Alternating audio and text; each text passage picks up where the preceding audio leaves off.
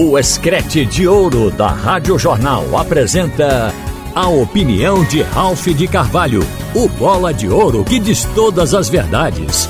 Oferecimento Pitu Cola. Ralph de Carvalho. Boa tarde, minha gente.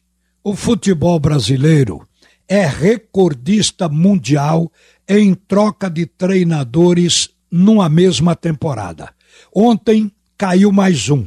O Grêmio demitiu Roger Machado e já contratou Renato Gaúcho para o seu lugar. Na verdade, o Roger Machado, ele não deslanchou nem deu regularidade ao Grêmio, mesmo tendo na mão um elenco de qualidade técnica, um elenco milionário.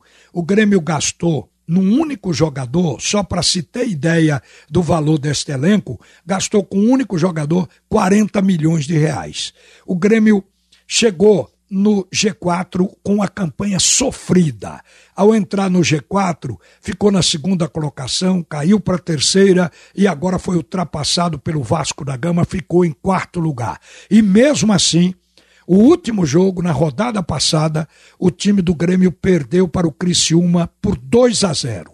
Quer dizer, oscila muito para a qualidade do plantel. Aí a direção gremista sentiu que ele pode cair do G4 e aí a possibilidade de voltar à primeira divisão vai desaparecer. E aí fez a mudança. O Renato Gaúcho, que já foi campeão até de Libertadores, como técnico, como jogador com o time do Grêmio, campeão gaúcho, é um treinador de sucesso na equipe do Rio Grande do Sul. Além do mais, é querido da torcida. Ele voltou com um ambiente favorável e seguramente o Renato Gaúcho poderá fazer um trabalho melhor do que o do Roger Machado. Apesar do Roger ser considerado também um treinador de primeira linha, mas eu diria que a produção do Grêmio não era compatível com a qualidade do elenco. Mas, minha gente, um outro fato. O esporte é um clube de sorte, porque conseguiu até ganhar dinheiro com a saída de Narese. O Ceará está negociando o atleta para a Europa e o presidente do Ceará disse que o esporte vai ter 10%, é aquele direito de vitrine. Vai ganhar dinheiro, não teve que dispensar Narese. Porque, na verdade, o Narese vive aqui em Pernambuco, viveu até agora, uma fase ruim. O jogo dele era um jogo lateral, pouco criativo, a gente não sentia inspiração no jogador. Ele não estava agradando a torcida e não recebia, sem dúvida, elogios da imprensa. Só o técnico Claudinei Oliveira, por o dever de treinador, estava sustentando ele. A saída do Narese não vai deixar ninguém triste com relação ao futebol. Seguramente que o esporte, nesse aspecto, saiu ganhando. Olha, gente, mas eu quero falar aqui do sacode que aconteceu no elenco do Clube Náutico Capibaribe. Como estava previsto, Dado Cavalcante promoveu mudanças no time do Náutico já para o jogo de hoje à noite. O time foi mexido na defesa, no meio e no ataque. Só fica uma dúvida: será que com apenas dois treinos esse time vai ter entrosamento?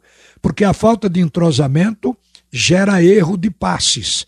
Erro de passes na saída de jogo compromete. Mas o time já está definido. No gol vai ficar Jean. Nas laterais, o Dado Cavalcante devolveu a titularidade a Vitor Ferraz no lado direito. Manteve João Lucas como lateral esquerdo pela regularidade do jogador. No miolo de zaga, João Paulo, que está de volta assume a titularidade e Arthur, que tinha entrado no lugar de Maurício no jogo passado, quando o time perdeu do CSA, ele permanece na zaga. No meio-campo, um meio-campo diferente. Tomás, Richard Franco e agora, sem Jean Carlos, que cumpre suspensão do terceiro amarelo, o técnico vai lançar o Souza ou o Jobson. Aliás, é a dúvida do dado Cavalcante. Ele deixou claro que vai decidir depois quem é que vai ser o titular, mas afirmou que o que for para o banco vai entrar no time, pode entrar em qualquer vaga do meio campo. Então agora a decisão é se o meia de ligação vai ser Souza ou Jobson. Esta é uma decisão para o Dado Cavalcante de última hora. O ataque já ficou definido. O Dado vai jogar com três atacantes. Everton Brito, Chiesa e Júlio. Vai atuar com dois pontas e um centroavante fixo. Está saindo do 4-4-2 e passando para o 4-3-3. Este time, ele entra em campo pela primeira vez com esta formação.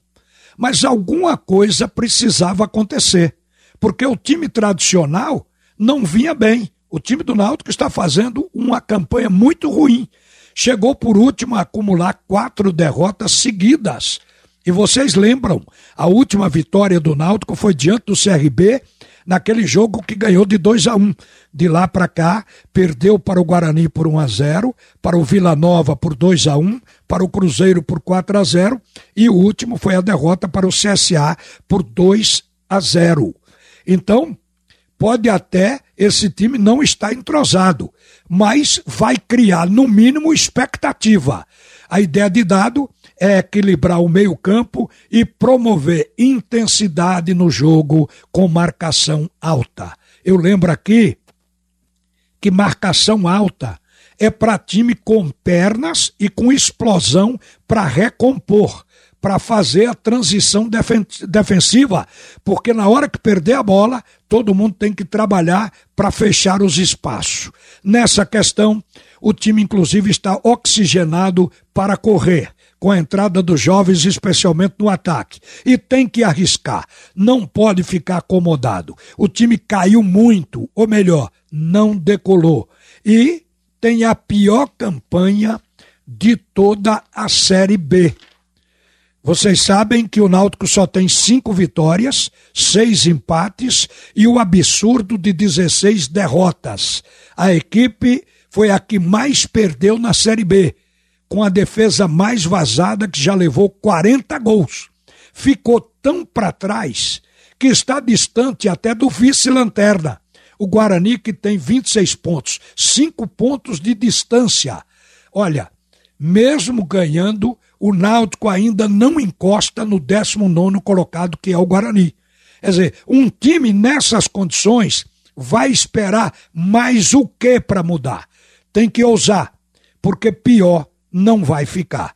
O que a gente está esperando é uma reação. E acho que a torcida, se fosse o mesmo time repetido do jogo que fez contra o Cruzeiro depois com o CSA, ela não iria acreditar e nem teria a mínima expectativa.